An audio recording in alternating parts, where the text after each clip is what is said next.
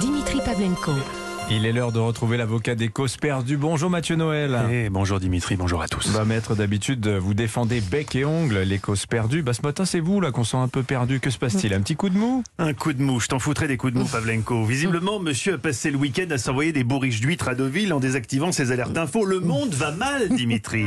Alors, je sais que dans cette rédaction, tous les esprits sont tournés vers les vacances, les pots de fin de saison, les potins à la machine à café, où chacun cherche à savoir ce qui s'est passé à la soirée Europe 1 mercredi dernier.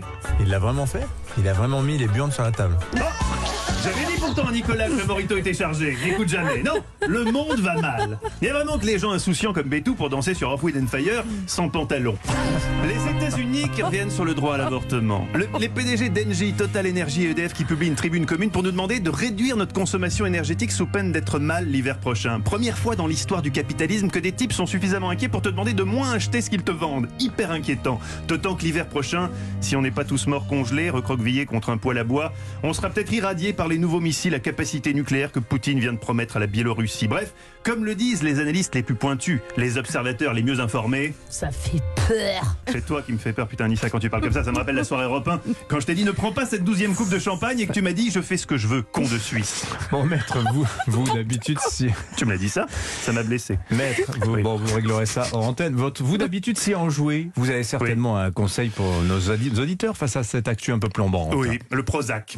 Prenez 20 mg dès le petit-déj avec votre Nesquik. Moi, ce matin, je suis direct parti sur 40 mg, je me connais. Et moi, quand c'est comme ça, et que je suis quelqu'un de très émotif, je peux pas bosser, je peux pas prendre de clients, j'ai des ballonnements, je suis pas bien. Pas comme vous, Dimitri, solide petit soldat de l'info qui tracez votre chemin quoi qu'il arrive pour rembourser le 3008.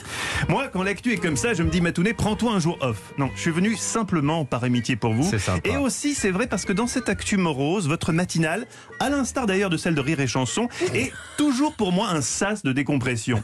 Avec cette façon que vous avez de prendre l'actu à contre-pied, comme vendredi, alors que les autres radios étaient encore en boucle là, sous le choc de l'abrogation du, du droit à l'IVG aux États-Unis, vous, vous étiez déjà, et il y avait un certain courage éditorial à sur l'anchois. C'est masculin ou féminin en choix Et puis, vous avez, C'était jeudi, vous avez eu le courage, vous avez eu le courage de poser les questions qui fâchent. Bon, à part sur la pizza, comment on prépare l'anchois Et ce prix Albert Londres qui ne vient toujours pas. Non, j'ai cherché ce matin un motif de réjouissance. Je me suis dit, le malheur des uns faisant le bonheur des autres, peut-être que quelque part, quelqu'un doté d'un cerveau fonctionnel, d'un cœur qui bat et d'un livre de chevet autre que la Bible, se félicite de l'abrogation du droit à l'IVG aux États-Unis. Mais non, j'ai trouvé que Christine Boutin, qui a tweeté Quelle joie dans le cœur Je vous épargne ici les réponses que ça a inspiré à certains. Christine, dont l'enthousiasme a cependant dû être douché quand elle a assisté démunie au succès d'audience samedi soir de l'émission Drag Race France sur France 2, le tout premier concours de drag queen financé avec sa redevance.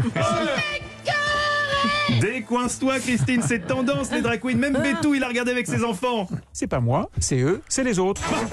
C'est Gonzague Auguste et Odile Capucine qui ont eu l'idée, mais vous avez kiffé aussi, Nicolas. Non, ils ont encore cherché. Ou, ou alors vous avez encore d'autres enfants. Non, mais c'était un des seuls trucs marrants, euh, un, truc, un des seuls trucs marrants du week-end. Côté politique, c'est pas la joie non plus. On a eu un petit frisson d'excitation quand Macron a annoncé qu'il allait bientôt former un gouvernement d'action. Je sais, Dimitri, que vous adorez l'action. Dès que je vois un film avec Tom Cruise, je Oui, regarde. oui. La momie, tout ça, j'ai trop kiffé. Oui, oui, oui, oui, oui. oui, là, oui. Non, la perspective de ce gouvernement d'action, non content euh, d'assister du caractère inactif de l'actuel, permettait en effet de rêver à un remaniement musclé où des gras de papier sans charisme seraient remplacés par des hommes à poigne ayant fait leurs preuves dans des situations difficiles. Écoute-moi, mon modèle. Oui. Mon modèle, c'est Jason Statham. Oui, alors hélas, hélas Dimitri, on a rapidement compris que, Jason. Statham non, ne serait pas nommé à Matignon et qu'il y aurait à la tête de ce nouveau gouvernement d'action la même personne qui dirige actuellement le gouvernement d'inaction, Elisabeth Borne. Mais ne nous bilons pas, Macron a quand même encore quelques bonnes idées, notamment face à la crise énergétique, rouvrir les centrales à charbon. Une décision qui ne sent pas du tout la panique hein, et qui a fait partie d'un plan global coordonné, mûrement réfléchi, intitulé PCPPP, les projets à la con pour parer au plus pressé.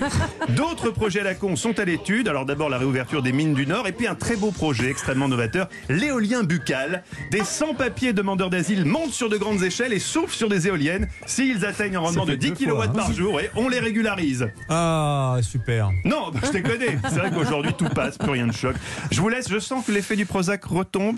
Euh, tenez Dimitri, soyez sympa, faites-moi rire un peu. Faites-moi 4 secondes de Jeanne Sacomado. Oh, vous faites presque autant de bien que le Prozac, je vous kiffe. Ça fait deux fois que vous me sortez C'est vrai. l'histoire de l'éolien. L'éolien Buccal, j'aime bien parce que hein. j'essaie de, j'essaie de l'imposer, mais le gouvernement ne m'entend pas là-dessus. ouais, c'est dommage. comprends, Je vois pas Ouais, pourquoi. Merci, excellente idée pourtant. Merci maître, on vous retrouve à 16h dans Historiquement Vôtre avec Stéphane. Ah Oui, avec les magnifiques. Laurent de Médicis, qui, vous le verrez, n'était pas du tout euh, magnifique. Le Soliman Ier, qui lui était magnifique. Et Jean-Paul Belmondo. Évidemment, qui lui, était vraiment à l'écran. Merci Mathieu, allez à cet après-midi.